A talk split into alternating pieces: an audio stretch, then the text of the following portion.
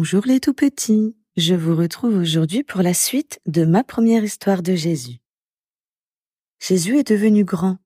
Il veut dire à tous les hommes que Dieu est comme un papa pour eux. Il est comme un berger qui aime prendre soin de ses brebis. Il les aime très fort.